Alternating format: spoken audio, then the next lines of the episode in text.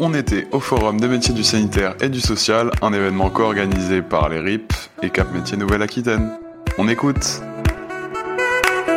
Bonjour, est-ce que vous pouvez vous présenter Bonjour, je suis Madison Rival, je suis l'assistante de gestion du CFA Sport Animation Nouvelle-Aquitaine. Qu'est-ce que vous proposez dans votre formation On propose des diplômes qui vont du CPGEPS, donc niveau CAP, au DES GEPS, en passant par BPGEPS et DEGEPS. Ce sont des diplômes euh, reconnus jeunesse et sport. Et quels sont les débouchés avec ce genre de diplôme Ça dépend du diplôme. Par exemple, pour les BPGEPS, donc on a des BPGEPS dans le sport qui permettent de devenir éducateur sportif et des BPGEPS dans l'animation qui permettent de devenir animateur.